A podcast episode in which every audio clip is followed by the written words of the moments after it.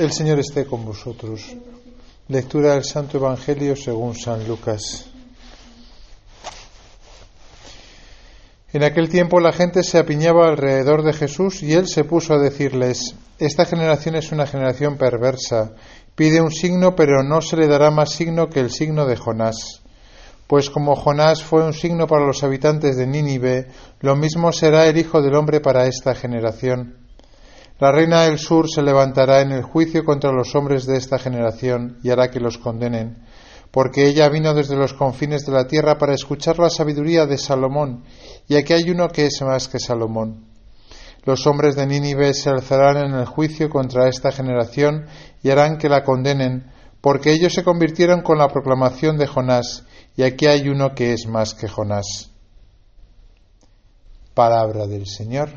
Gloria a ti, Señor Jesús. Este Evangelio de Jesús eh, es muy actual, podríamos decir que más actual ahora que en la época de Jesús, porque si Jesús dijo que la generación que le rodeaba era perversa, ¿cuánto más se puede decir de la generación actual? ¿no? Y es un juicio de Jesús, que en esto hay que tener cuidado. Parece que porque tenemos que ser caritativos no podemos enjuiciar las cosas. Claro que podemos y debemos enjuiciar las cosas. Otra cosa es que el juicio lo que llegamos a caer implacablemente sobre las personas. Eso solamente lo puede hacer Dios, ¿no? Pero nosotros podemos decir, oye, esto pinta muy mal, ¿no? O sea, aquí guerra, aquí aborto, aquí eh, secularización, aquí burla y menosprecio de la fe, ¿no? Como parece ser que ha pasado también ahora en las fallas de Valencia, ¿no? Pues sí, o sea, todo pinta muy mal y podemos decir, esta generación es una generación perversa. Más perversa que la, época que la de la época de Jesús, ¿eh? en algún sentido podríamos decir, ¿no? Por tanto, la solución que Jesús da también vale ahora. ¿Y cuál es la solución que da? Pues esta frase misteriosa, siempre el Evangelio está lleno de, respuestas misteriosas de, de, Dios ¿no? y de Jesús, que dice, pide un signo, pero no se le dará más signo que el del signo de Jonás.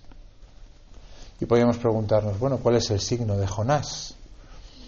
La tradición siempre ha resuelto ¿no? esta, esta, esta respuesta de Jesús diciendo, pues igual que Jonás estuvo tres días ¿no? y tres noches en el vientre del cetáceo, de la ballena, ¿no?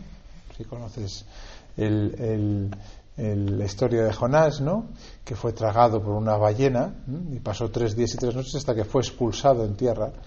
Pues es el signo de Jonás, que está haciendo referencia, claro, a la muerte y la resurrección de Jesús. Es decir, esta generación es perversa, pide un signo, pero no se le dará más signo que la muerte y la resurrección de Jesús es lo que la contestación que Jesús da, ¿no? Y ciertamente que es la interpretación pues más válida, ¿no? Que, podemos dar, es decir, ante una generación que pedía signos, unos judíos que no creían en Jesús, eh, si no veían, ¿no? Jesús da el signo supremo, que es su resurrección.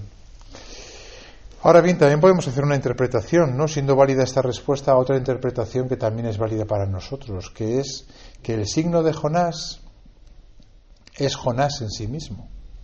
Jonás eh, fue un profeta al cual Dios le pidió pues la tarea tan ingrata como hemos leído de ir y predicar a, a Nínive la conversión. Un pueblo que estaba pues de espaldas a Dios completamente y entonces Dios le dice, tú como profeta que eres, que esa es la labor del profeta, ¿no? Alzar la voz, decir la verdad, una labor siempre eh, incómoda, ¿no? La labor de la, de la profecía, ¿no? Pues dile a mi pueblo que no está haciendo las cosas bien. Y Jonás, que era pues profeta, pero por otra parte muy ser humano, dijo, yo a mí no me apetece hacer eso. Y cogió un barco y se fue a las playas de Cádiz, que se está mucho mejor, ¿verdad? En Cádiz, que andando por ahí diciendo, sembrando muerte y destrucción, como decía Jeremías. Estoy ya harto de que me mandes siempre como palabras de muerte y destrucción. Claro, es que ser profeta hoy en día pues no es apetecible porque pues pues eh, se ríen de ti o dicen ya está aquí el agorero de, turno no y Jonás se fue a Cádiz con la mala suerte de que mm, eh, eh, el barco en el que iba como sabemos no pues a punto de naufragar ¿eh? le echan suertes y, él es el culpable y por eso le tiran al mar y, se lo come la ballena, ¿no? ¿Cuál es el signo de Jonás? El signo de Jonás es que al ser devuelto por la ballena en la arena de la playa no vuelve a coger un barco, sino que recapacita y se va a Nínive.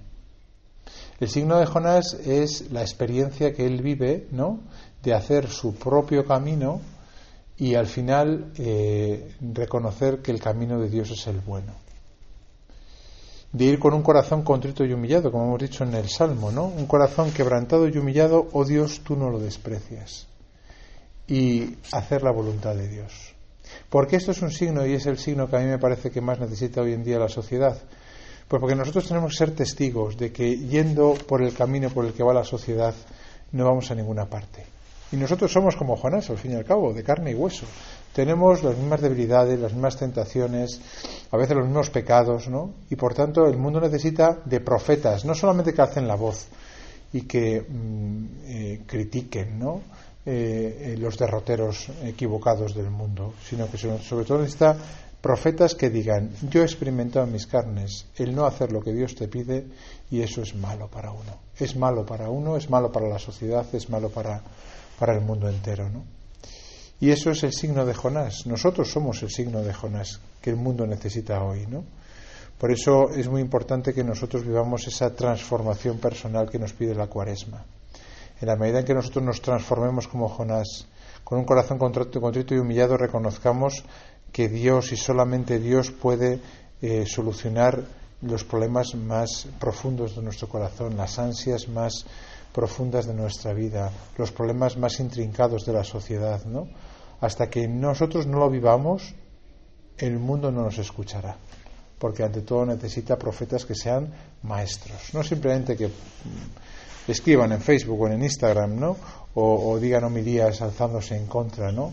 de los pecados de este mundo, sino sobre todo profetas que ellos mismos hayan experimentado esta conversión personal pues que el Señor nos conceda no ser también signos para la generación perversa que nos rodea.